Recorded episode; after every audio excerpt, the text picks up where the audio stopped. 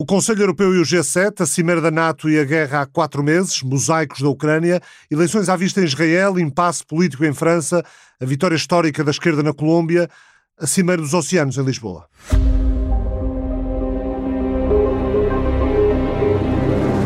A guerra na Ucrânia e a nova ordem mundial. Vamos projetar a Cimeira do G7 e a da NATO após o Conselho Europeu que abriu as portas à candidatura da Ucrânia e Moldova à União Europeia. Vamos ouvir o correspondente em Bruxelas, João Francisco Guerreiro. Por aqui vão passar também David Lamy, Ministro Sombra para os Negócios Estrangeiros e Commonwealth do Reino Unido, Wolfgang Schmidt, Diretor da Chancelaria da Alemanha, Pekka Haviston, Ministro dos Negócios Estrangeiros finlandês, Enrico Letta, antigo Primeiro-Ministro de Itália, Timothy Gartanash, um dos mais lidos e célebres historiadores europeus da atualidade as relações leste-oeste, as perspectivas para o G7 e para a Cimeira da Aliança Atlântica Madrid, onde a TSF vai estar, o sul global face à guerra na Ucrânia, a guerra dura há quatro meses, e um português que viveu em Kiev vários anos traz-nos aqui notícias daquele que também foi o seu país e dos amigos que lá deixou. Recebo no estado do sítio João Seabra. Com a investigadora Ana Santos Pinto, falamos do Conselho Europeu, claro, mas também do impasse político em França e em Israel. Com Miguel Barreto Henriques, tratamos a vitória e os desafios para o presidente Gustavo Petro na Colômbia. Converso mais adiante com o jornalista Nuno Domingos, da TSF, que vai coordenar a cobertura da Conferência das Nações Unidas sobre os Oceanos, em Lisboa, começa segunda-feira. Recupero palavras de Tiago Pitecunha na entrevista do presidente executivo da Fundação Oceano Azul, em alta voz na TSF. E desde já, António Guterres, secretário-geral da ONU. Os oceanos enfrentam uma verdadeira emergência e é preciso acordar o mundo. A Rússia vai estar presente na Cimeira dos Oceanos, fazendo representar-se por um conselheiro de Vladimir Putin. João Seabra, antigo jornalista, foi fundador do Jornal Público, hoje em dia trabalha em comunicação. Nos tempos da antiga União Soviética, estudou em Kiev entre 1978 e 1984. Continuou a viajar para lá muitas vezes, inúmeras vezes, é um profundo conhecedor do país, vai publicar na revista Ler, dentro de dias, nas bancas, um texto intitulado Mosaicos da Ucrânia, pelo menos foi esse o título do trabalho, vamos ver se o Francisco José Viegas mantém o título ou não. Eh, um texto que percorre a vida de várias pessoas. Eh, João, são amigos teus ucranianos? São amigos meus ucranianos. Quem é Valentina? Porquê contas a história dela nesta guerra? Uh, a Valentina, eu conto a história dela por uma razão muito simples. Ela vive em Moscovo, desfia uma cátedra de filosofia numa universidade em Moscovo. É da zona de Sumi. Perto da fronteira com a Rússia? Sim, aliás, a, a aldeia dela é mesmo na fronteira. E, e ela contactou-me quando começaram as sanções, entraram em vigor as sanções para ver se, ajudava, se eu podia daqui transferir dinheiro para uma amiga comum que estava em Lviv e que queria ir para, para fora da Ucrânia. E, portanto, eu, comecei, eu fiz isso, é? transferi dinheiro para euros para a minha amiga, e passado uns dias ela uh, diz-me que uh, a fronteira estava aberta na zona dela, que os familiares dela iam à Rússia abastecer, e os habitantes daquela localidade iam à Rússia abastecer de combustível, fazer compras, iam à farmácia, etc, etc. E ela juntou dinheiro em Moscou, junto russos e ucranianos, residentes em Moscou, para transferir mais dinheiro para esta amiga. Desde que escreveste este texto para a revista Ler, voltaste a ter notícias de Talik na Crimeia? Tolik não. O Tolik. O Tolik não tenho notícias dele desde, desde dezembro. Quem é Tolik? O Tolik era um estudante, era um, um marinheiro que estudava filosofia na Universidade de Kiev como externo e que, quando acabou o curso e o mestrado, voltou para a cidade natal, Kertz, e onde lecionou até à reforma. E o Tolik contou-me, em 2014, que tinha uma filha a viver em Lviv e o filho a viver em Moscou. Portanto, e ele estava na Crimeia. Ele esteve online em 20, 20 de fevereiro, ou 21 ou 22 de fevereiro. Depois disso nunca mais ouvi online. De qualquer forma, a história de Tolik também serve para nos eh, fazer compreender melhor que, em muitos casos, há, há na Ucrânia famílias separadas por várias regiões ou por regiões que agora estão de um lado ou do outro do conflito Exatamente. ou até dentro do território russo. E há inclusivamente famílias que têm, que têm pessoas a combater dos dois lados. Uh, Gioletta é... A Julieta. A Julieta é uma história engraçada. A Julieta é uzbek, uzbeko-coreana, estudou em Kiev, casou-se com um ucraniano, que eram ambos meus colegas de, de, de curso e de ano, ele, o Victor, foram ver para o Uzbequistão. O Victor morreu ano passado de Covid e ela ficou teve sempre no Uzbequistão. Em sentido contrário, dois irmãos dela vieram para a Ucrânia. Um voltou para o Uzbequistão, ainda a mãe dela era viva, a mãe dela morreu há pouco tempo, e o outro ficou na Ucrânia e está num dilema desgraçado, porque eh, ele tem dupla uh, cidadania, uzbek e ucraniana, e pela lei, pela, pelas leis ucranianas, ele está sujeito a ser mobilizado para a guerra. Portanto, o abrigo da lei marcial não pode ser do país. Pronto, não pode e pode ter que combater. Ao abrigo da lei uzbek, qualquer pessoa que tenha a cidadania uzbek só pode combater pelo Uzbequistão. E, portanto, será sujeita a, a, a penalidades uh, se ele lá for. Epá, mas a, a, Julieta ainda hoje me disse, para que trocámos mensagens hoje, que há 22 anos que não o vê, portanto, portanto a mãe dela morreu e tudo, e ele não. Depois já não podia lá ir, porque já foi há pouco tempo, foi já este ano e já tinha começado a guerra. Uh, a Julieta é uzbek, uh, as famílias mistas, as relações interétnicas uh, são também uma marca cultural da Ucrânia, Sim. onde é um país onde não há apenas ucranianos e russos. Não, não, não. Aliás, e até inclusivamente há pessoas, a Natália Gingeradze, que georgiana, casou-se com um ucraniano, tem dupla também cidadania e da última vez que eu soube dela, em 2014, ela era quadro eh, fazia parte do staff da presidência da, da, da Ucrânia. Quem é o sociólogo, eh, quem Victor, é o sociólogo Viktor Stepanenko? O Viktor Stepanenko. O Viktor Stepanenko eh, foi, foi, também foi meu colega, era uma pessoa que sempre se interessou pelo lado da, da sociologia e especializou-se mais nessa área, embora estudasse na, na Faculdade de Filosofia. E depois da independência da Ucrânia, ele teve nos Estados Unidos e em Inglaterra a fazer doutoramento. Trabalha no Instituto de Sociologia junto à Academia das Ciências da Ucrânia e é uma das pessoas que tem um retrato melhor do país do ponto de vista et, étnico, demográfico, etc, etc, etc. E é uma pessoa, minha amiga, vem cá frequentemente a Portugal, agora mandou-me arriscou e teve sorte, mandou-me uns postais com selos daqueles que fizeram eh, assinalar o afundamento do, do Moskva, do cruzeiro, e, eles chegaram cá. E ele até me disse: pá, que bom, parece que os nossos, que os nossos ainda há gente honesta nos Correios da Ucrânia. E depois ele até me fez um pedido, que, que é, queria uma, uma t-shirt igual à do que o Zelensky usa, e elas são produzidas na Alemanha, e eu encomendei-a e guardo, guardo, guardo em minha casa, porque ele há de cá, mal possa. Ele já tem mais de 60 anos, portanto pode sair, e eu aí dou-lhe que é para não, não vou enviar por correio que aí pode desaparecer, não é? sendo ele um, eh, uma pessoa que se considera não nacionalista, portanto, de certa forma um social-democrata, como tu, como não, tu ele, ele afirma-se social-democrata. Uh, não sendo nacionalista e, e, e, também, também escreves que, que ele não culpa a Rússia pelo que está a acontecer, mas sim a elite dirigente russa. Uh, é, é, não, parece cada vez mais difícil de encontrar pessoas uh, que saibam fazer esta distinção no, na, na Ucrânia? É muito difícil, é muito difícil, porque o ódio que está instalado por uma invasão inverteu tudo.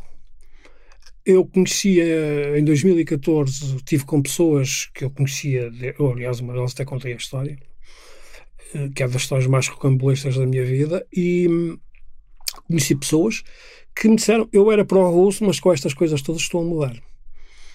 E, e mesmo outra pessoa que eu conhecia em 2014 e que me disse que era exatamente a mesma pessoa que eu tinha conhecido no final dos anos 70, também mudou.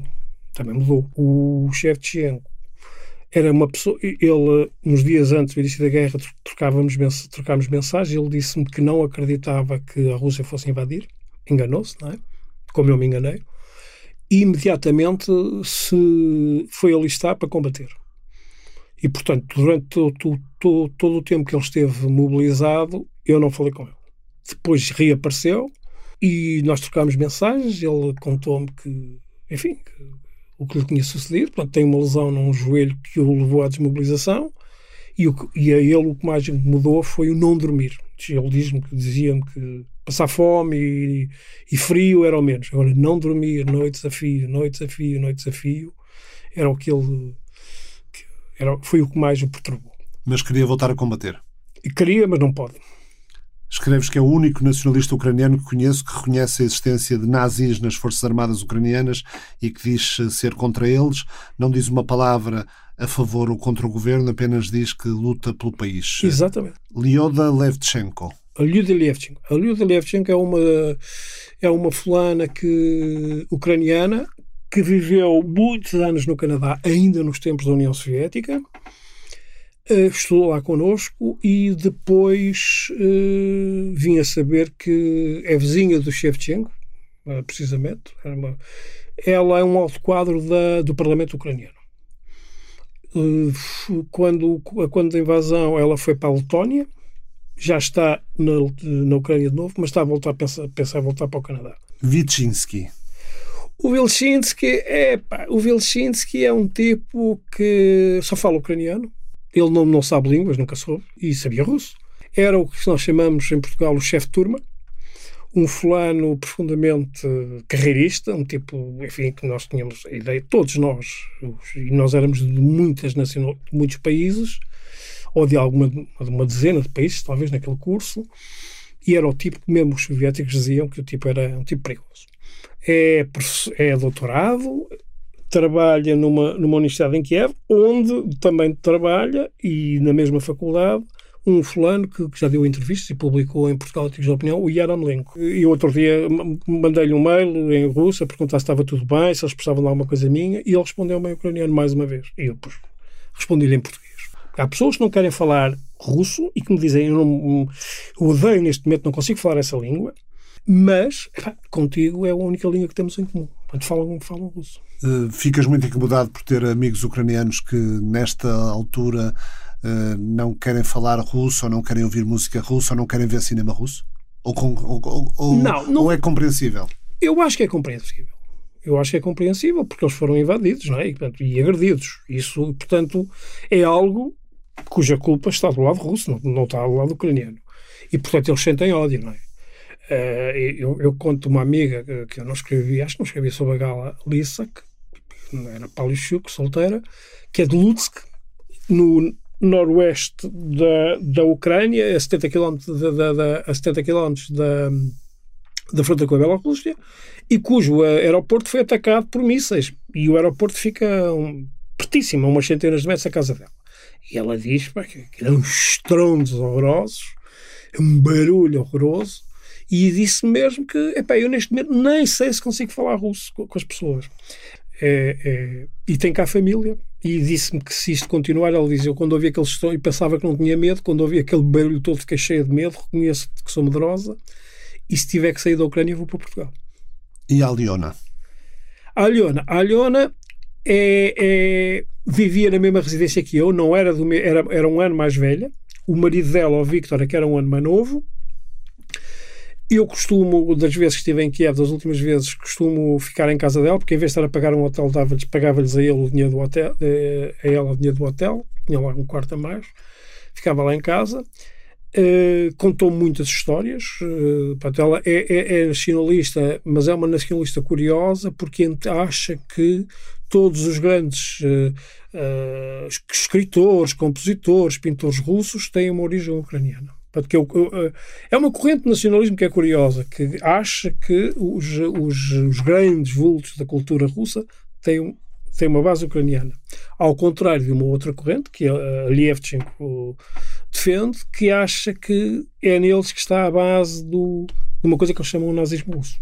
O Tolstói, nomeadamente. E a Tamara? A Tamara. A Tamara foi a minha Tamara. mulher há dias aqui. É de Berdiansk, no Mar de Azov. Logo no primeiro dia ela foi, estava a trabalhar em, minha casa.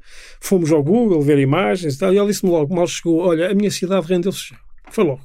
Ela é que me contou isso. No próprio dia. Porque ela tem contactos. Berdiansk. E depois, uh, mas andava muito nervosa porque o filho é russo e vive em Krasnodar, perto da fronteira com a Ucrânia. E então o filho queria, queria sair da Rússia, e não, sei, não saiu ainda, porque eu, e ela então, para, e queria ir para os Estados Unidos, porque tinha lá um sócio. Ela então foi daqui para o México, que era por onde os, os refugiados ucranianos podiam entrar nos Estados Unidos, entrou nos Estados Unidos, foi lá para cima, para Vancouver, no estado de Washington, a sul de Seattle, e está lá a trabalhar, toda contente, mas não volta para cá. Mas eh, eu troco mensagens frequentemente com ela. Reconhece que é muito difícil o filho conseguir uh, sair da Rússia e entrar nos Estados Unidos. E, e, disse, e já comunicou que os Estados Unidos, e soube isto hoje, que os Estados Unidos já não deixam entrar mais refugiados ucranianos. Oksana. A Oksana uh, era, era, era, filho da, era filha de um alto funcionário do Partido Comunista da União Soviética em Kiev. Portanto, era da elite, ela fazia parte da elite. Era uma hiperativista, estava, estava sempre pronta para tudo, Uh, tudo, rigorosamente tudo. Alinhava em tudo o que era uh, coisas sociais, ou quando se organizavam os chamados subotnik, que se ia recolher fundos e costumávamos recolher garrafas do lixo e ir vender, e esses fundos depois eram transferidos para, para estudantes mais carenciados ou até para países. Alinhava em tudo. Com o fim da União Soviética, ela mudou-se para Moscovo, é professora numa universidade em Moscovo, é membro da, da Assembleia Municipal, digamos, de, de Moscovo, é conselheira do Ministério da, da, da, da Educação Superior e, e não tenho, não respondo às, às mensagens que, que, que, que lhe enviei, que tentei trocar. Eh, pronto, eh, mas era uma ativista nata. Estava sempre, era uma, uma flana, a ideia que uma pessoa tem, parece um ratinho, correr de um lado para o outro, um bocadinho, estás a perceber? É muito, era muito curiosa, mas estava sempre, estava sempre disponível para tudo. Fyodor é o tipo de o pessoa que, que foi separatista para o russo e agora deixou de ser? Eh, ele não foi separatista para o russo. Ele, ele era pró-russo. Não separatista, pró-russo. Era pró-russo Mas deixou, deixou de, de, o ser em 2014. Eu, foi meu professor, mas eu conhecia nas circunstâncias absolutamente extraordinárias. E, e, eu conto esta história porque é das histórias mais extraordinárias da minha vida. Em 79, eu ia de regresso de férias para Kiev e, e apanhei, uh, fui no, no meio de transporte mais barato aqui para Paris, que era, uma, que era caminhonete, com imigrantes. Ia com outro colega que lá estudava, português. Chegámos à fronteira, em Andai, o meu amigo passa e a mim não deixou entrar. E eu protestei, mostrei-lhes os vistos, mostrei-lhe o bilhete de comboio de, de, Paris para Kiev, mostrei tudo, não me deixavam passar, entrar que eu queria ser imigrante ilegal em França. Pá, pá, pá, assim, tivemos assim quatro horas. Até que apareceu um fulano na, na, na, na, sala onde eu estava a ser interrogado e começa a falar comigo em russo. E eu percebi logo, pronto, este está a ver se eu sei russo. Eu respondi-lhe em russo e imediatamente ele disse: Deixa-me passar, que está tudo bem. Pronto, e assim, com um atraso de 4 ou 5 horas, Lá chegámos depois a Paris. Parámos em São João de Lula para comer qualquer coisa e depois seguimos para Paris. Em Paris, no dia seguinte de manhã, o comboio era ao final do dia.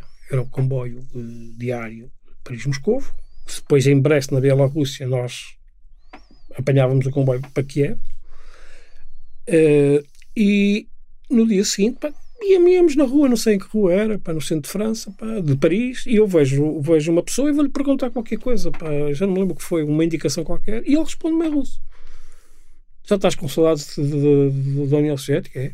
Eu fiquei assim a olhar para ele, fiquei aparvalhado, e, e pensámos, este tipo é, é um fulano da secreta francesa que anda atrás de nós. Vejo, posteriormente, à tarde, no, no, no, no cais de embarque do, do, do nosso comboio. Bom, pensámos, é decididamente, veio aqui ver, andando-nos a espiar, andando-nos a seguir, a ver o que é que fazíamos ou não fazíamos, veio aqui ver se embarcávamos neste comboio e digo, bom, tudo bem. No dia seguinte de manhã, em Berlim, Oriental já, o comboio parava cerca de duas horas e, portanto, a gente saía, andava a desentorpecer as pernas por ali, vinha, vinha cá abaixo, vinha, enfim, dava ali um passeiozinho, e eu volto a vê-lo. E comecei a ficar intrigado. Começámos a falar. Ele disse: Ei, tu vais, estudas o quê? Ah, para que é? Para a Faculdade de Filosofia. Ah, muito bem. Eu. Até eu devo ser teu professor. Ou a gente deve se ver lá. Epá, aquilo ficou. Íamos em compartimentos diferentes. Passámos. Em Varsóvia a mesma coisa. Duas horas. Então, mas o senhor dá aulas de quê? Ah, dou aulas de teoria política, assim, assim, assim, assado. E, e tu vais tirar que especialização? Eu disse, disse, ah, eu vou ser teu professor. E, e depois então contou-me, tinha estado em França uns meses largos a preparar eh, uma tese de doutoramento. E depois, na, na fronteira, em Brest, na Bielorrússia, epá, eu fiquei, fiquei sem um saco onde tinha os meus documentos todos, o dinheiro e isso tudo. E ele prontificou-se logo a ajudar-me Uh, no dia seguinte, ele disse-me: pá, tu não te preocupes, que eu vou falar aqui na, na, na, na universidade para teres um, um reforço de, de dinheiro, porque aconteceu-te isto, e convidou-nos para ir para a casa dele, bom, onde eu apanhei um pifo desgraçado, porque fartámos de beber vodka e comer e, e depois os, os zacuski, os petiscos, que era pepino conservado, pão, sala, que é banha, e essas coisas assim que eles comem para atenuar os efeitos da vodka. E pronto, e uns anos mais tarde foi meu professor, e portanto todas as vezes que eu fui a Kiev eu encontrava-me com ele, encontrei-me com ele. A guerra começou agora, eu sei que ele está vivo, que está bem, mas não me responde às mensagens, mas há um outro professor da universidade que já falou com ele, que, que lhe disse, pá, o, o João eh, mandou-lhe mensagens, ou mandou-te mensagens e não responde e tal. Pronto, mas está, mas está vivo, está de boa saúde e, e é professor, já está reformado agora, mas era professor de, de, de teoria política. O mesmo eh, em relação a estar vivo já não se pode dizer de Alexei Sololenko. Ah, o Alexei Sololenko, o Alexei, Alexei Sololenko era um tipo interessantíssimo. Eu, aliás, já escrevi na revista Lê sobre ele. Era um fulano que fisicamente e, e por postura me fez sempre lembrar o coronel Kurtz do, do Apocalipse Now. Era um fulano que se sentava numa sala, punha três espelhos à volta, estava a ouvir Pink Floyd ou qualquer coisa assim alto e, e rapava o cabelo à navalha, sem se cortar. E depois eram longas dissertações de, de filosofia era da zona de Kharkiv e era um fulano, pá, era, um, era um tipo genial. Eu ainda tenho em casa apontamentos de coisas que ele mencionou que, que, que eu ia para as aulas e, e brilhava forte e feio porque ele sabia muito sabia tanto que quando ele pediu para fazer o doutoramento, lhe foi recusado em Kiev. Ele ficou, enfim, muito, muito triste. Foi para Moscovo e em Moscovo o Frolov, que era o então o responsável máximo do Instituto de Filosofia junto à Academia de Ciências da, da União Soviética e era um membro do Comitê Central do PUS e aí fez depois toda a sua carreira, porque ele era realmente brilhante. Porquê é que lhe foi recusado fazer o doutoramento na Universidade de Kiev? Porque eu acho que ele sabia mais que os professores. Ainda estive com ele em Moscou, pá, uma noite, estava no inverno, 30 e tal graus negativos. Estive em casa dele, tivemos a beber um, uns bons copos e, e depois disso uh, perdi-lhe o rastro. Nunca mais o vi e, entretanto, soube que, que morreu porque fiz pesquisas na internet e, e perguntei a pessoas, nomeadamente a este porque fazia parte do grupo deste que, que, que, vive na Crimeia e que, é, e que é da Crimeia temos este mosaico de ucranianos e russo-ucranianos e uzbeco-ucranianos e georgiano-ucranianos. E... e mais, há mais. Quer dizer, há malgaches que ficaram em Kiev, que, da minha faculdade, que têm dupla de cidadania, malgache e ucraniana. Há um sudanês que não, esse já estou na Faculdade de Filologia, mas que também que ficou em Kiev e que tem, é, é cidadão da, da, do Sudão, não sei qual deles agora, e da Ucrânia. Está uma amálgama impressionante. Quatro meses depois do, do início da guerra, quando, quando pensas nesta guerra, uh, o que é que, em que é que pensas mais? Nestas pessoas ou nos lugares? Nas pessoas. Nas pessoas. Nas pessoas. E no que elas estão a sofrer. Dos dois lados. Porque, por exemplo, o, o meu amigo Misha que é professor de, de, de línguas na Universidade, de, na Faculdade de Filosofia da Universidade de São Petersburgo, tem uma filha que é ucraniana. E, portanto, uh, está a sofrer com aquilo. Uh, a Julieta tem a mesma coisa com o irmão Uzbek.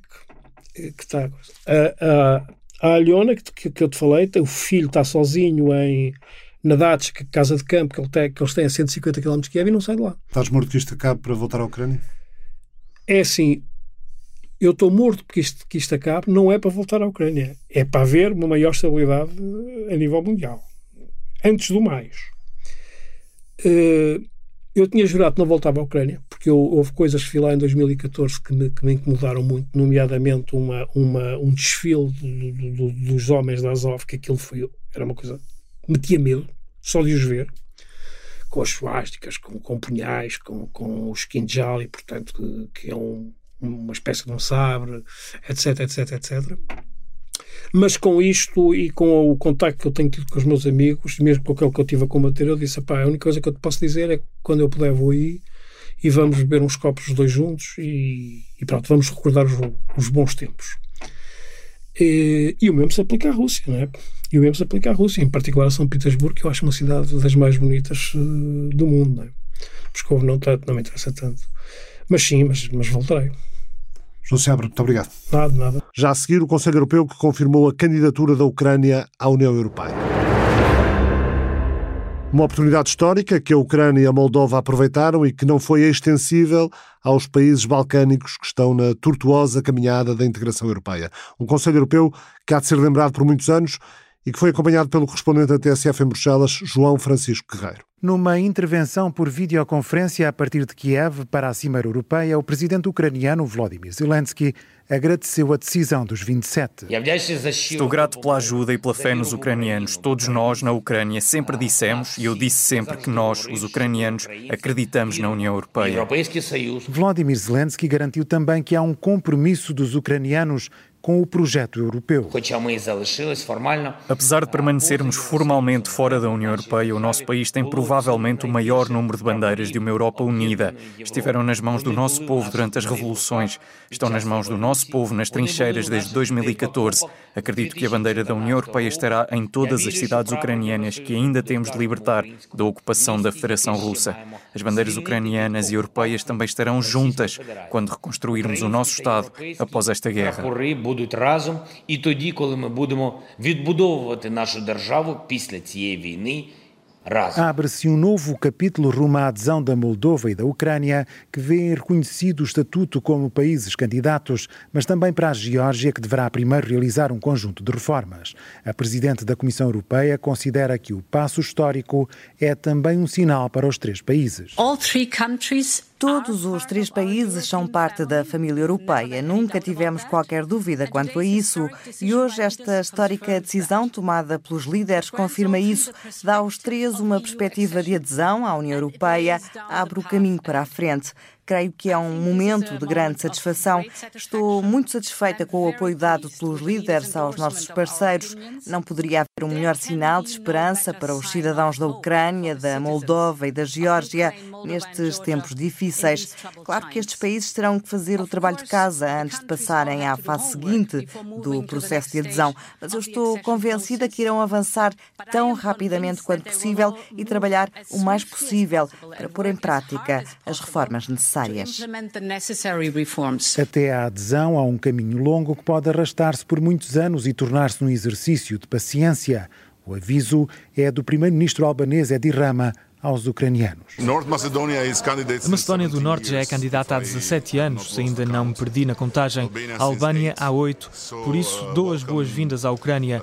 É bom ter o estatuto de candidato, mas espero que os ucranianos não criem grandes ilusões sobre isso. É por essa razão que o primeiro-ministro português, António Costa, entende que a expectativa agora criada, nomeadamente aos ucranianos, deve ser encarada com responsabilidade do lado europeu. A atribuição deste estatuto de candidato à Ucrânia e à Moldávia constitui uma enorme responsabilidade para a União Europeia de não criar falsa, falsas expectativas, de não gerar frustrações que necessariamente serão um amargo no futuro na nossa relação. António Costa reconhece que o caminho será longo e não depende apenas da capacidade da Ucrânia ou dos outros países há também reformas a realizar do lado europeu. Temos de repensar a nossa arquitetura institucional, a nossa arquitetura orçamental, de forma a que esse processo de integração seja um caso de sucesso e não seja, obviamente, um fator de enfraquecimento da União Europeia e de frustração dos próprios países a quem se atribuiu agora o estatuto de candidato. António Costa a considerar que é preciso a Europa agir com responsabilidade para evitar decepções depois do passo histórico que abre um caminho ainda longo para a adesão da Ucrânia e da Moldova à União Europeia. Um trabalho do correspondente da TSF em Bruxelas, João Francisco Guerreiro, no encontro anual do European Council on Foreign Relations, Conselho Europeu de Relações Externas, o antigo primeiro-ministro italiano Enrico Letta defendeu que, sim senhor, a Ucrânia como país candidato, Mas como isso vai demorar anos até ter tradução prática, há que criar uma nova estrutura, uma confederação europeia, liderada pelos 27 da União, que inclua também a Ucrânia e todos os outros países que estão na longa caminhada do processo de alargamento. A ideia é criar imediatamente uma confederação europeia com os 27 e mais nove países potenciais, países candidatos à adesão à União Europeia.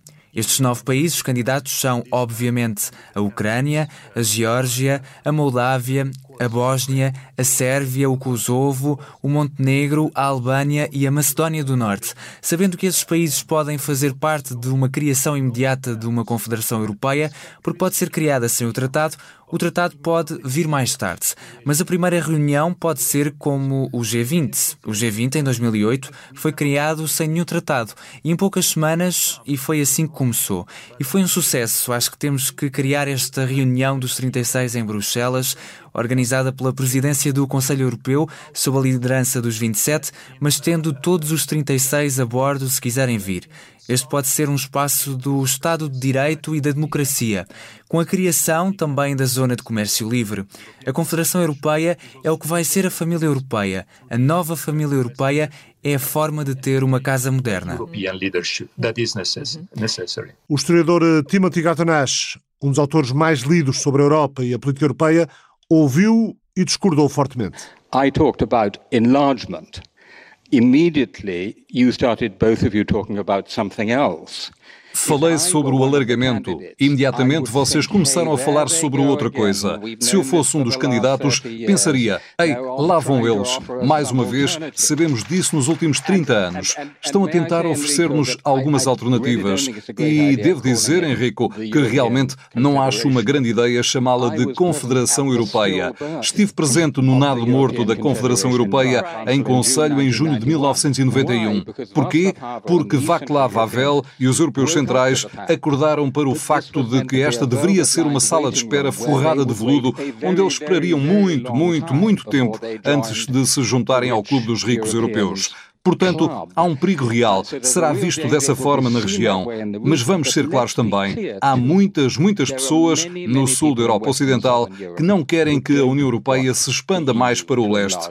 Todos nós já tivemos essas conversas. E nesta vontade existe um perigo real que se torne uma alternativa a um verdadeiro compromisso estratégico com o alargamento. E o perigo é que não há estrutura de incentivos certa em nenhum dos lados. Por outro lado, se a União Europeia não leva isso a sério, a coisa racional para as elites locais fazerem é o que Alexander Vucic escolheu na Sérvia, que é atirar a Europa contra os Estados Unidos, contra a Rússia e a China. Essa é uma estratégia racional.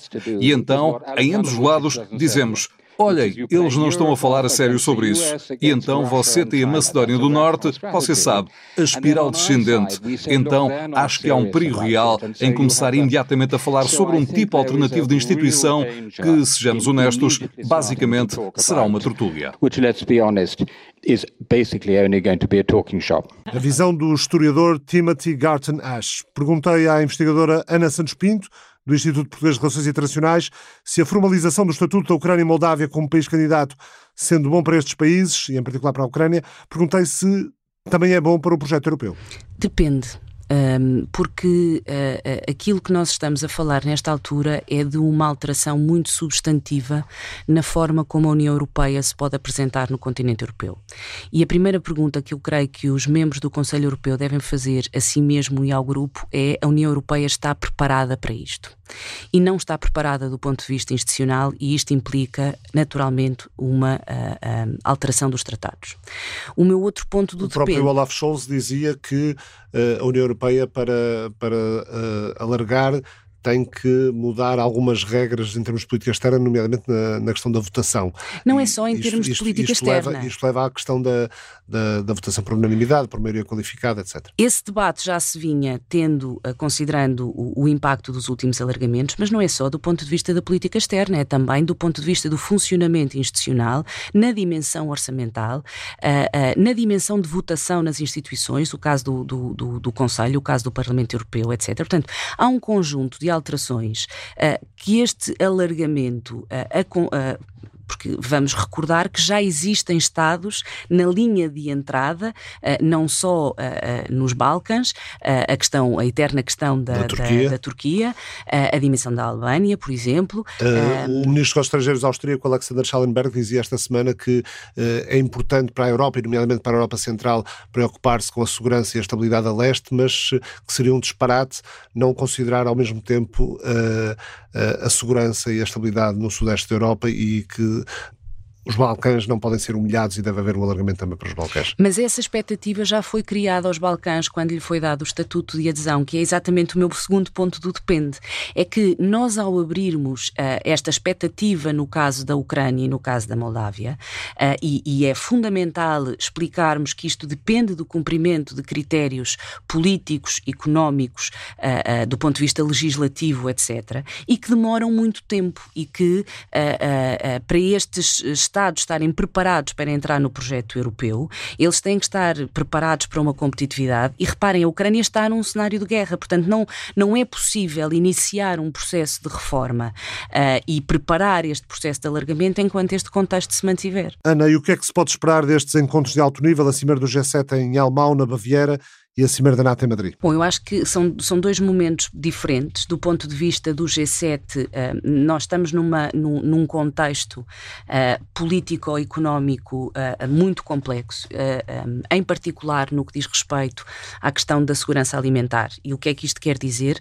Nós termos produtos alimentares a preços uh, uh, razoáveis para fornecer as, às populações e, em particular, às populações mais pobres. E o G7 tem, na dimensão energética e na dimensão uh, alimentar, um, uma responsabilidade, mais uma vez, do ponto de vista normativo, político, muito, muito significativo. Um, e, e, e, veremos como é que as grandes economias do mundo tratarão esta, esta matéria, tanto do ponto de vista energético e e, e, e, do ponto de vista alimentar. Uma coisa, uma expectativa diferente, digamos assim, é aquela que diz respeito à, à Cimeira da Aliança Atlântica. É claro que o contexto uh, de, de, guerra na Ucrânia e, e, o posicionamento da Federação Russa colocam esta Cimeira num, num, num, ambiente muitíssimo diferente do que era antecipado há seis meses. Uh, vamos, vai ser naturalmente uh, definida a orientação do Conselho Estratégico da Aliança Atlântica. É quase estar a, a discutir sobre brasas, não é? Sim, e, e normalmente em momentos de crise as decisões são sempre decisões mais de curto prazo do que de médio e de longo prazo e com uma ponderação muito difícil. Uh, e eu aqui uh, tenho alguma expectativa em relação à narrativa, ao texto que vai ser adotado uh, em relação à China. Ah, porque o secretário-geral ah, da NATO disse que, para além da dimensão da Rússia e de todas as ameaças conhecidas, a China também fará parte do Conselho Estratégico, do Conselho Estratégico da NATO e, e, e tenho alguma expectativa em relação a essa, a, a, essa abordagem uh, e à forma como a Aliança Atlântica se envolverá no debate Estados Unidos-China e Indo-Pacífico, naturalmente. Uh, depois há uma outra discussão que, que, é uma discussão importante que diz respeito à, à nova arrumação de forças.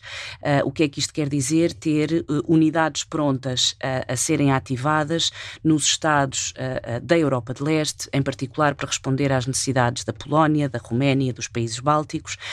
qual é a prontidão? Onde é que elas vão estar? Quem é que vai contribuir e como é que esse processo de, de, não é tanto de geração das forças, mas de, de, de arrumação e de dar a garantia aos aliados leste da Aliança Atlântica de que, caso exista um problema, a resposta é imediata e é uh, eficaz. Uh, o que nos leva ao, ao, último ponto da Aliança Atlântica, que é a questão dos recursos.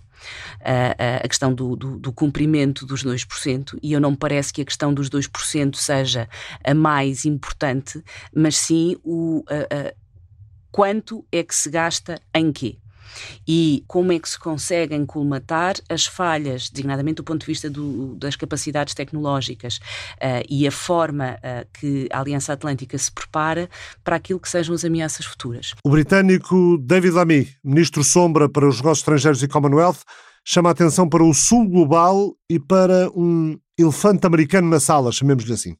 What has happened in Ukraine may well have accelerated um, O que aconteceu na Ucrânia pode ter acelerado um sentido mais forte de segurança na Europa. Isso teria acontecido de qualquer maneira. Digo isso porque acho importante lembrarmos-nos do elefante na sala. Neste mundo multipolar, agora estamos a caminhar para, muito tristemente, uma era de populismo que vemos também no continente europeu. O elefante na sala é a possibilidade, daqui a dois anos e meio, de vermos o regresso de Donald Trump nos Estados Unidos. E eu sou um atlanticista. Estudei na Harvard Law School, trabalhei como advogado, mas digo isso porque, de certa forma, se os Estados Unidos tomarem essa decisão, isso terá enormes consequências para a Europa. E essas consequências são sobre a Europa ter de lidar com um mundo totalmente imprevisível.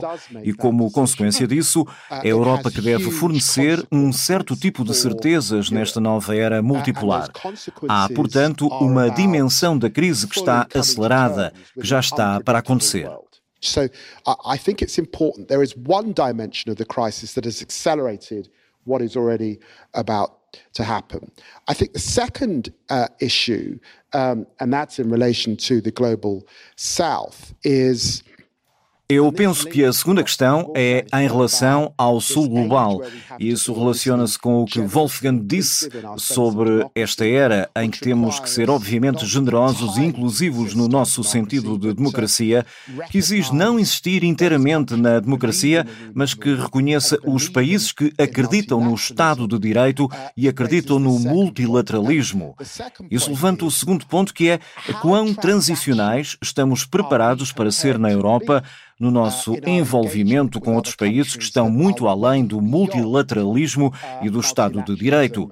Se o Sul Global nos vir com problemas de energia e a ligarmos rapidamente o telefone para a Venezuela e para a Arábia Saudita, eles podem contemplar certos julgamentos sobre a seriedade com que estamos em relação à democracia, ao multilateralismo e ao Estado de Direito.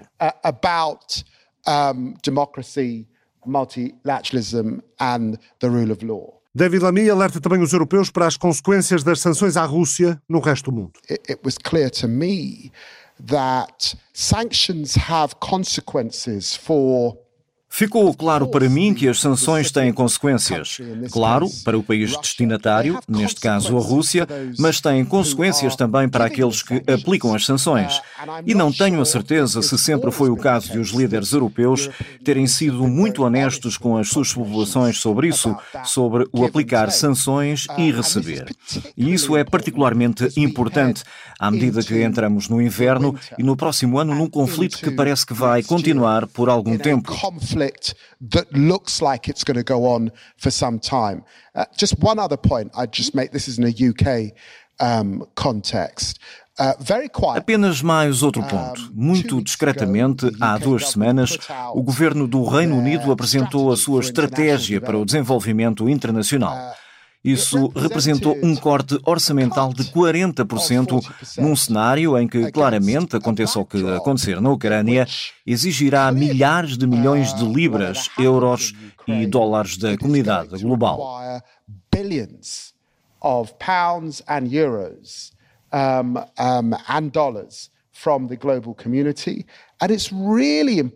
e é realmente importante que, isso liga-se à nossa conversa sobre o Sul global, não haja uma percepção de que esses cortes são feitos à custa da situação no Tigray ou no Iémen ou no Afeganistão, onde estive na semana passada. Correram-me as lágrimas pela cara abaixo quando me sentei com mulheres, estudantes de medicina no ano passado, engenheiros no ano passado e agora não podem ir para a universidade e me perguntavam: o que é que vocês vão fazer por nós? Como é que vocês nos vão apoiar?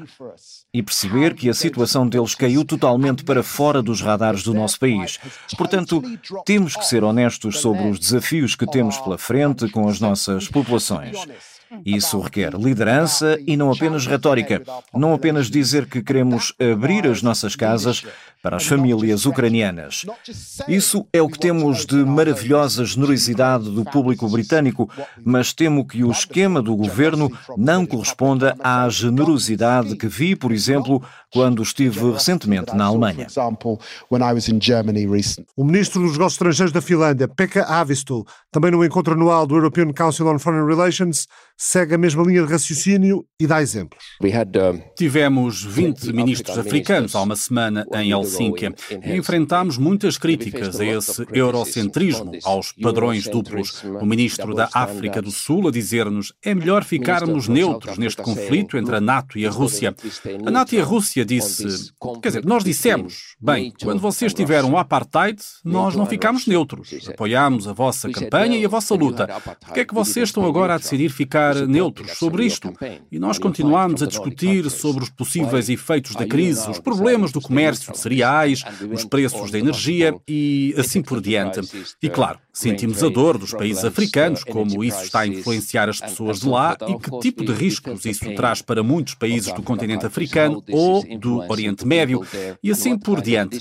E podemos dizer que alguns países europeus conseguem ficar à margem dos problemas, mas há países que não podem fazer isso. Essa é uma observação.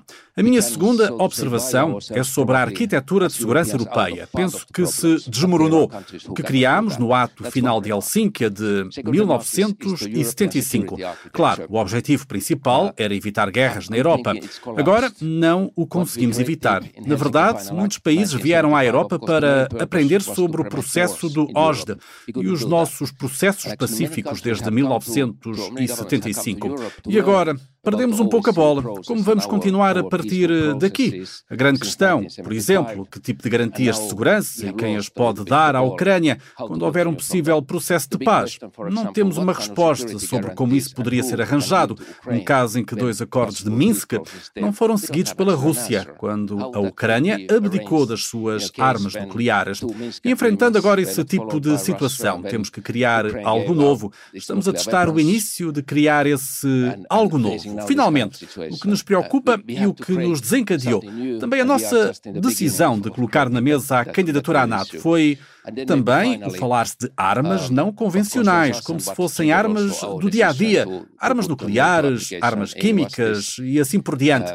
E não é apenas na liderança da Rússia, mas vocês podem ir aos cafés de São Petersburgo ou Moscovo e as pessoas estão a perguntar por que somos atingidos por esses ucranianos quando temos armas para lutar? Por que não usamos essas armas? E esse tipo de atmosfera está a colocar-nos, é claro, questões totalmente novas e riscos totalmente novos. Pekka Avisto, chefes do governo da NATO a partir de terça reunidos em Cimeira em Madrid, onde a TSF vai estar, reunião do G7 a partir de domingo no idílico Castelo de Almau, na Baviera Alemã, Wolfgang Schmidt, ministro federal para os assuntos extraordinários, diretor da chancelaria da Alemanha. We hope that the atmosphere of um, of uh, of Schloss Elmau will provide Esperamos que a atmosfera de Schloss Elmau proporcione que haja discussão sobre o estado da economia mundial, que haja discussão sobre o clima, que haja discussão sobre a segurança alimentar, que haja discussão sobre democracias, que se fale sobre investimentos e como lidar com o desafio da China, mas também sobre, obviamente, a Ucrânia. E é por isso que Olaf Scholz convidou o presidente ucraniano, que vai participar, obviamente, virtualmente, mas também convidou outros cinco países porque o que todos vemos quando falamos fora da Europa e fora da Aliança é que a percepção desta guerra e a percepção do que está a acontecer e das perspectivas e dos meios é muito diferente, mesmo entre alguns dos nossos parceiros tradicionais.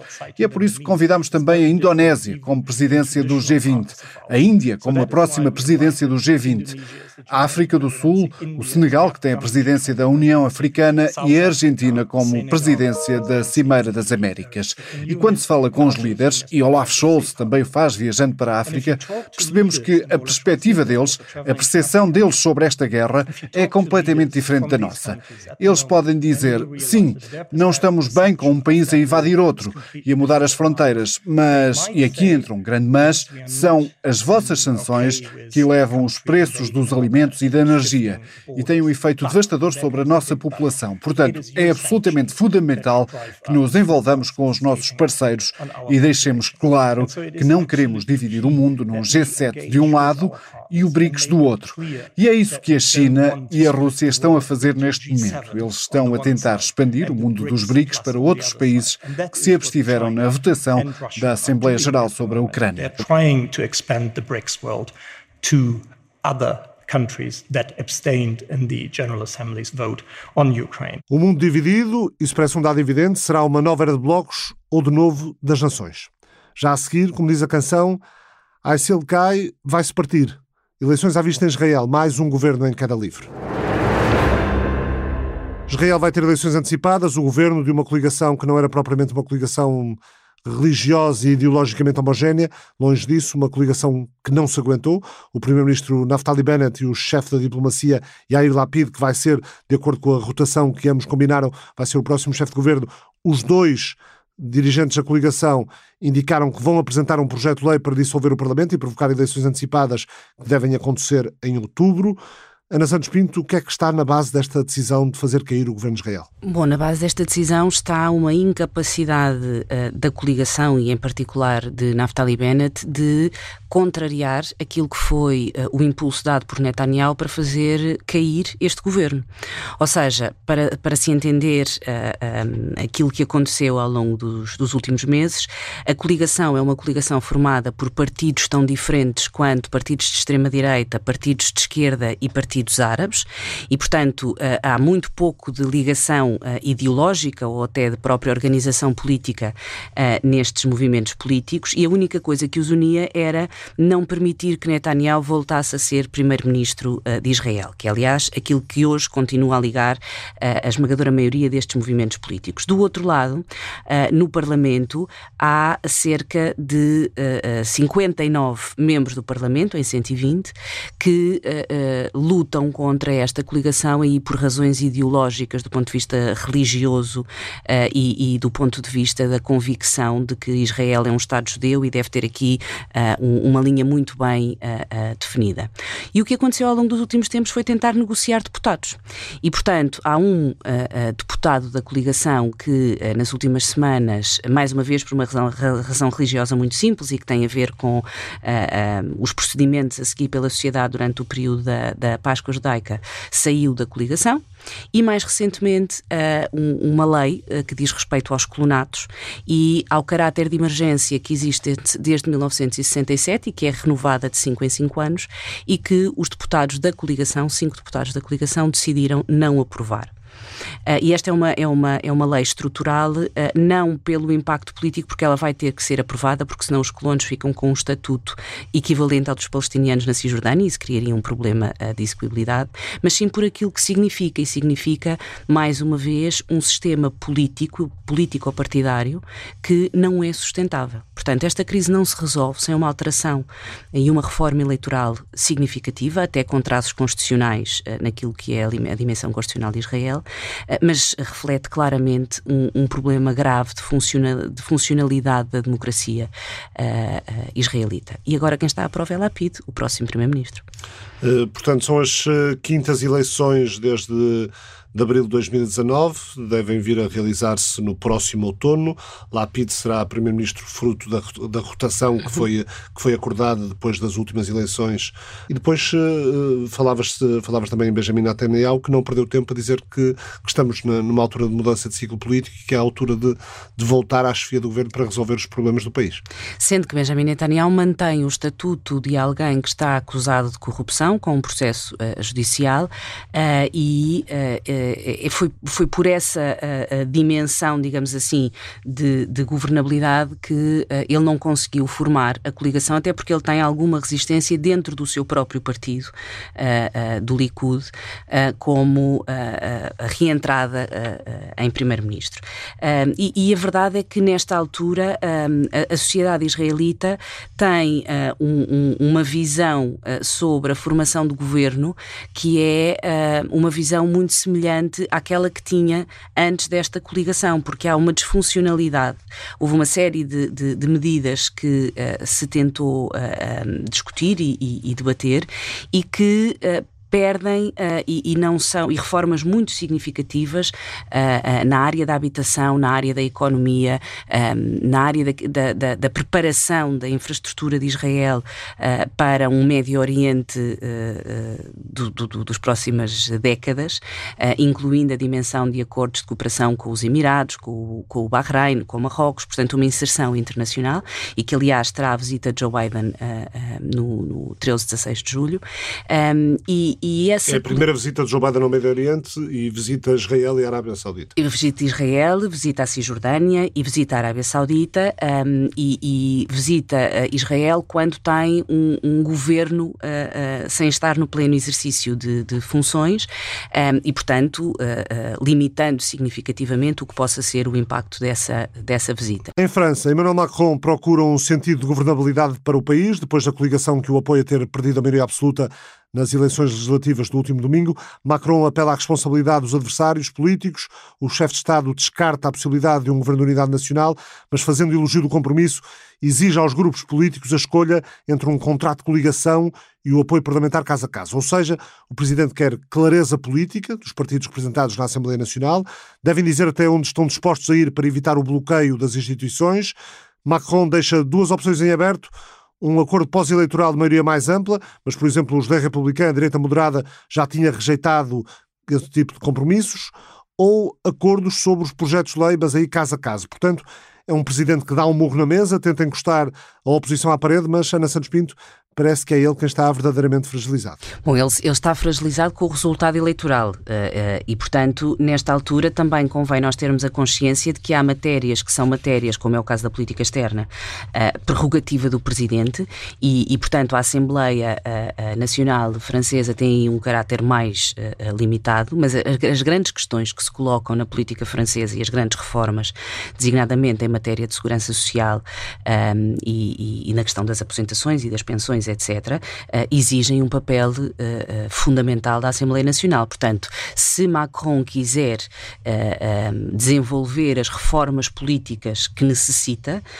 tem que fazer um acordo do ponto de vista parlamentar, seja caso a caso, seja um acordo pós-eleitoral. Pós Portanto, Mas... este resultado eleitoral traz, de, devolve centralidade à Assembleia Nacional na vida política francesa, quando, quando o, o tipo de poder foi muito, muito personalizado no Presidente nos últimos largos anos. Exatamente. E é aqui que uh, se coloca um, um, um fator que, do ponto de vista da ciência política, é muito interessante. É que o Parlamento, a Assembleia Nacional Francesa, está muito polarizado entre um movimento de, de esquerda e um movimento de extrema-direita. O resultado de Marine Le Pen é absolutamente uh, histórico. Uh, Passa isso... de 8 deputados para 89. Exato. E isso, eu, eu, eu creio que, que, que exige uma leitura daquilo que é a interpretação uh, uh, dos eleitores franceses em relação às propostas e aos modelos políticos, porque isto não pode não ter uma consequência direta na União Europeia, gera naturalmente um mecanismo de instabilidade uh, e exige a Macron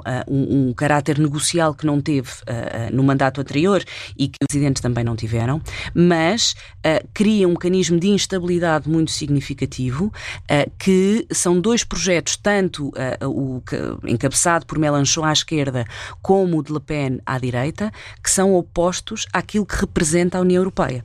Mélenchon, porque vê a União Europeia como uma dimensão liberal, uh, uh, Marine Le Pen, porque vê a União Europeia como uh, um ladrão da soberania e um, um ataque à soberania francesa. Um, um, exemplo muito simples: como é que a França vai fazer com tratados comerciais uh, uh, da União Europeia?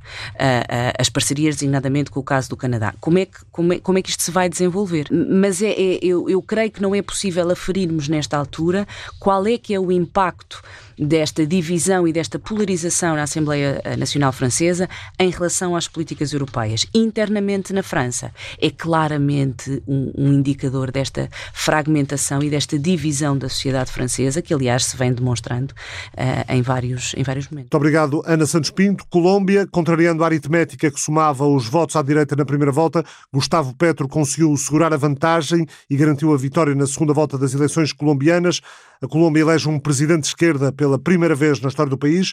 Miguel Barreto Henriques, investigador e professor da Universidade Pontifícia Javeriana de Bogotá, vive há 10 anos na Colômbia. Miguel, Foram os indecisos que acabaram por dar a vitória a Petro quando as probabilidades apontavam mais para um triunfo de Rodolfo Fernandes? Eu creio que podem ser vários fatores, eh, embora esses 2 milhões adicionais que Gustavo Petro conseguiu na segunda volta uh, requer de um, de um, estudo rigoroso em, em termos académicos, aos, ao qual eu não tenho naturalmente neste momento acesso. Eu, eu diria que, uh, por um lado, houve uma espécie de um fator, o rei vai nu. Ou seja, Rodolfo Fernandes provou o seu próprio veneno.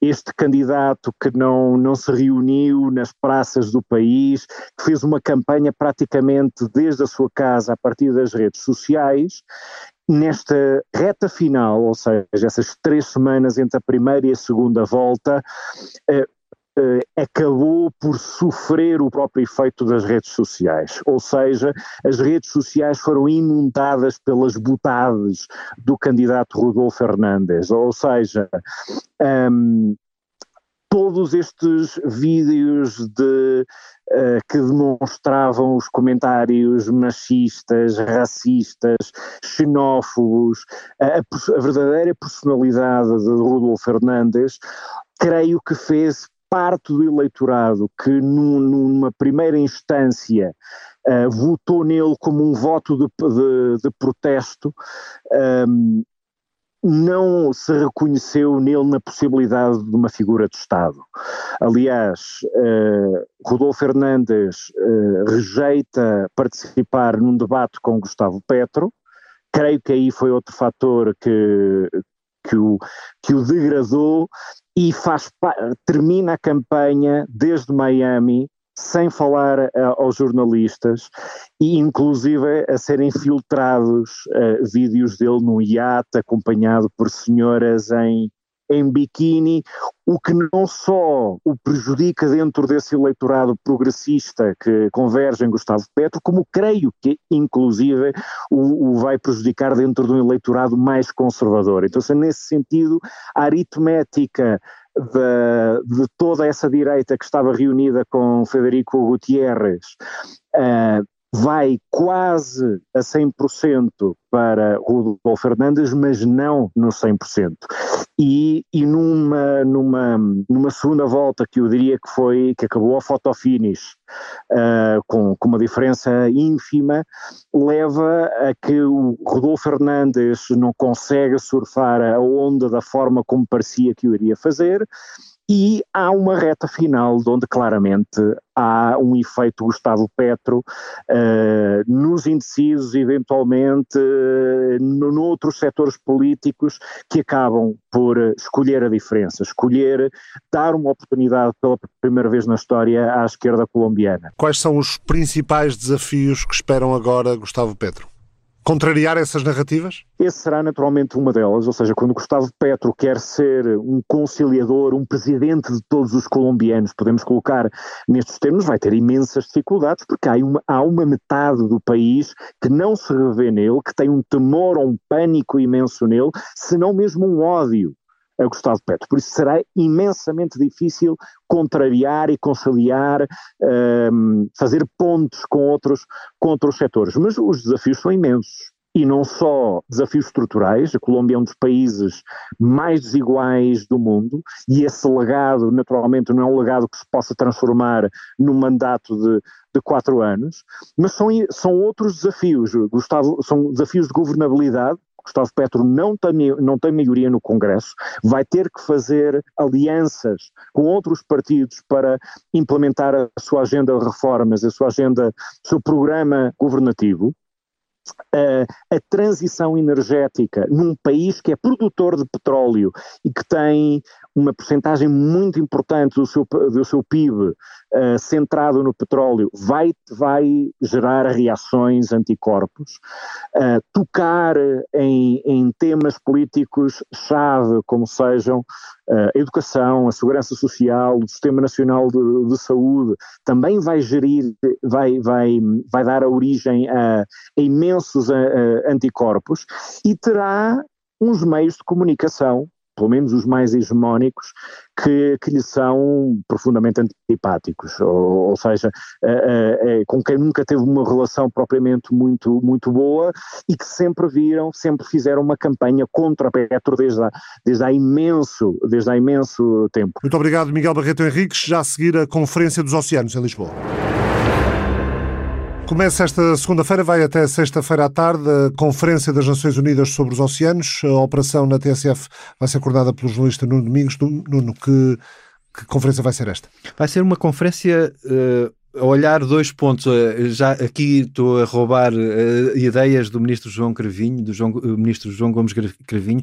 Ele anunciava há dias que vai ser, por um lado, uma, uma, uma conferência a olhar para a, a, relação que os oceanos têm com o clima, como é que os oceanos uh, se relacionam com o clima e porque é que nos últimos, nas últimas décadas nós temos estado a falar de clima sem falar muito de oceanos. Devíamos estar a falar mais de oceanos. É essa uh, uma das, um dos objetivos. E por outro lado, uma forma de ver nos oceanos um protagonista da nova economia azul, como, como se chama, que é de que forma é que com sustentabilidade se pode uh, usar o oceano para tornar mais uh, limpas as práticas de produção de energia, de, uh, de extração de matérias-primas, de gestão das pescas e dos recursos marinhos, de preservação da biodiversidade. Como é que isso pode ser também um negócio? Há um potencial de tensão entre quem quer avançar para esse tipo de negócio e sabemos que há governos que até motivam as, as organizações, as empresas, as fundações a avançar com esse tipo de ideias, e do outro lado eh, as organizações ambientalistas que se preocupam mais com, a, com outro tipo de sustentabilidade, mais no sentido da preservação dos oceanos? Pois, porque essas associações ambientalistas e, eh, e, de conservação do planeta e que têm alertado muito para o risco que nós estamos a correr, eh, sabem eh, quais são os níveis, têm esses níveis medidos, os níveis de acidificação, os níveis de plástico nos oceanos, todas estas matérias estão, estão bem medidas, o mundo sabe para onde vamos. E essas organizações o que estão a dizer é Está toda a gente a falar em novas tecnologias, nova exploração dos oceanos, mas ninguém está a medir os efeitos que isso vai ter, porque são tecnologias novas e nós ainda não sabemos que tipo de impacto é que essas tecnologias vão ter, uh, vai ter, vão ter no, no mundo marinho. E, portanto, o facto de em Lisboa estarem por um lado, os governos, por outro, as tais forças económicas e, por outro, as tais associações ambientalistas, cria essa tensão, mas é bom que, que estejam é que todos sentados. E o é? que é que se espera que saia de Lisboa? É uma declaração, uma declaração uh, que não é quantitativa. Isso tem sido muito frisado. A declaração tem, está a ser preparada há cerca de um ano, mais coisa, menos coisa. Há contributos de vários países. Alguns estão registados. Eh, são Aliás, a própria conferência já era para ter sido realizada, só não passado, foi sim, o ano passado por causa da pandemia. Uh, o, o, secretário de Estado dos Negócios Estrangeiros tem andado numa digressão pelo mundo nos últimos meses, uh, um, um bocadinho para levar a ideia da conferência a vários países que são chave. Francisco André. Sim, Francisco André esteve, por exemplo, no Japão, agora recentemente, há, há poucas semanas, uh, mas tem andado a correr um, um, pouco por todo o país. E nesse sentido, essa, essa declaração deve refletir um bocadinho desses contributos todos. Pode não ser uma coisa muito taxativa daquelas declarações que nós estamos habituados a ouvir do final da Conferência das Partes, da Conferência do Clima, uh, que é de temos de mexer nas temperaturas, temos de mexer no tipo, na quantidade de lixo que produzimos, um conjunto de, de, informações. Essas informações não vão estar na Declaração de Lisboa. O que vai estar na Declaração de Lisboa é uma intenção a tal de acentuar, de acentuar uh, a influência dos oceanos uh, no controlo uh, das alterações climáticas e dos efeitos das alterações climáticas, por um lado, e por outro lado, na forma como essas novas oportunidades de negócios da economia azul podem ser feitas com sustentabilidade e isso deve, deve estar muito refletido na, na, o ministro tem sido muito contido na, em citações até do texto, porque de facto parte do texto já está, já está concluído, mas ele não tem sequer eh, libertado grande parte disso. A única coisa que ele diz é toda a negociação tem sido feita em Nova York uh, com contributos de todo o mundo e ela será revelada durante a reunião de Lisboa. E a declaração vai ser assinada na sexta-feira à tarde. A TSF vai acompanhar ao longo toda a semana, na antena da rádio, também em tsf.pt, um espaço diário depois das nove da noite para digerirmos o que dia após dia acontece na Conferência das Nações Unidas sobre os Oceanos, também no programa Verdes Hábitos, da TSF, programa em colaboração com a Associação Ambientalista Zero. Já este domingo, a entrevista TSF Jornal Notícias é precisamente ao Ministro dos Negócios Estrangeiros, João Gomes Cravinho, e a entrevista desta sexta-feira no programa em alta voz foi com Tiago Pita Cunha, presidente da Fundação Oceano Azul, Prémio Pessoa no ano passado. A natureza tornou-se tão escassa e trouxe-nos até estes desequilíbrios tão grandes das crises eh, climáticas, ambientais, de biodiversidade e a crise dos oceanos, que a natureza em si está-se a tornar um valor. É preciso nós começarmos a compreender isto. Neste século XXI, a natureza vai se tornar um capital natural das nações. E temos de investir desde logo em restaurar e em proteger aquilo que temos, em salvar aquilo que resta, se quisermos ter esse capital natural quando ele for uma das marcas distintivas das economias das nações.